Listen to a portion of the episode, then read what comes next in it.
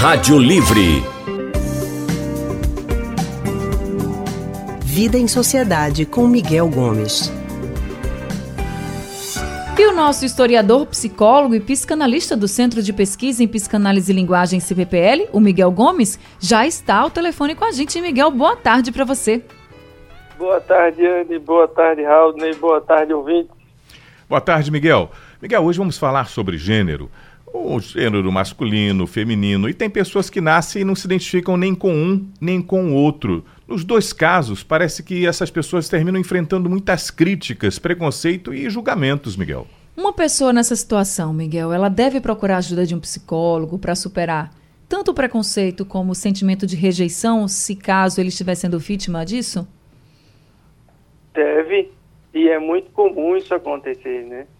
Porque no nosso mundo ainda existe uma visão, vamos dizer assim, hegemônica de que só são possíveis dois sexos, né, o masculino e o feminino, e consequentemente cada sexo dele desse induziria a uma escolha de gênero, masculino e feminino.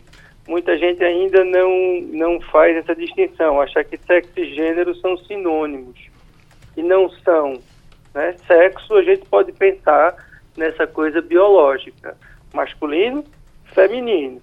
Mas isso, mesmo do ponto de vista biológico, isso é variado, né? A gente simplifica quando diz que existem dois, masculino e feminino. Porque existem aí algumas síndromes genéticas em que a pessoa pode ter a genética, por exemplo, XY, mas a, a todo o arcabouço é, é, anatômico ser feminino.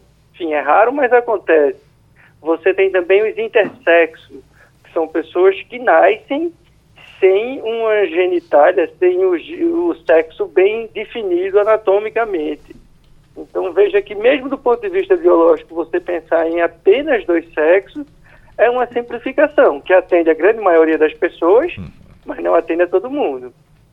Quando a gente passa para o gênero, aí a coisa se complica, né? Porque, como eu disse, existe esse pensamento direto de que o sexo determina o gênero, mas já há muito tempo que as pessoas estudam e isso acontece no dia a dia.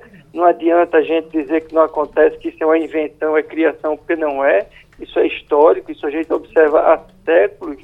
Pessoas que podem nascer num determinado sexo e não se identificarem com aquele sexo, com aquele gênero. Por exemplo, uma pessoa nasce com o sexo masculino, né, com uma genitália masculina, vamos dizer assim, mas ao longo da vida começa a se perceber muito mais adaptada ao gênero feminino. Porque gênero e sexo não casam. Gênero é o papel social que a pessoa assume para si ao longo da vida. E aí, esse papel, ele vai ser construído ao longo do tempo. E algumas pessoas, a imensa maioria, vamos dizer assim, se identifica com o sexo com gênero, é o que hoje em dia se chama de cisgênero, e você tem aquelas pessoas que se identificam pelo gênero oposto, são os transgêneros, podem ser masculino ou feminino. Além disso, você tem as pessoas que não, hoje em dia, isso tem acontecido com mais frequência, sobretudo com os mais jovens, a gente vê pessoas que crescem sem querer estar aprisionadas dentro de um gênero determinado. Nascem sem gênero. Elas se autodeterminam como, bom, eu não me identifico nem com gênero masculino, nem com gênero feminino. Eu estou aqui no gênero neutro, um gênero não binário, enfim, vai ter aí suas denominações. E claro que essas pessoas que fogem à regra, vamos dizer assim, né? Isso eu não estou dizendo de jeito nenhum que elas estão doentes ou que estão erradas e tal. Elas simplesmente fogem a essa norma.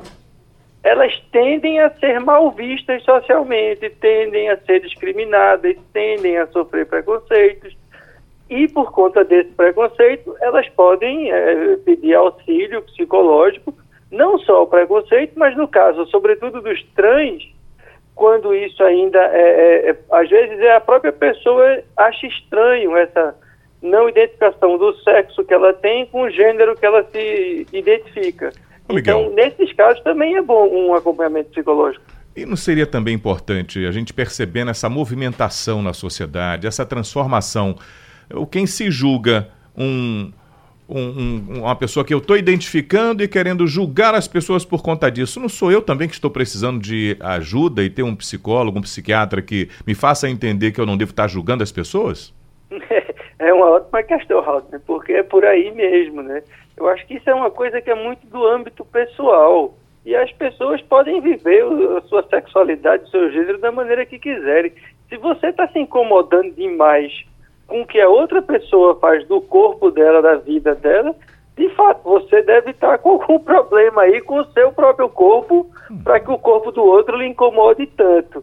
Então, acho que essa pessoa também se beneficiaria de algum tipo de acompanhamento ou de uma conversa que pudesse mostrar para ela que a diferença é o normal. O normal no mundo é a diversidade, é a gente ter diferença. Acho que eu já disse, inclusive, por aqui se a gente fosse, fosse, se nós fôssemos todos iguais, a humanidade já tinha se extinguido.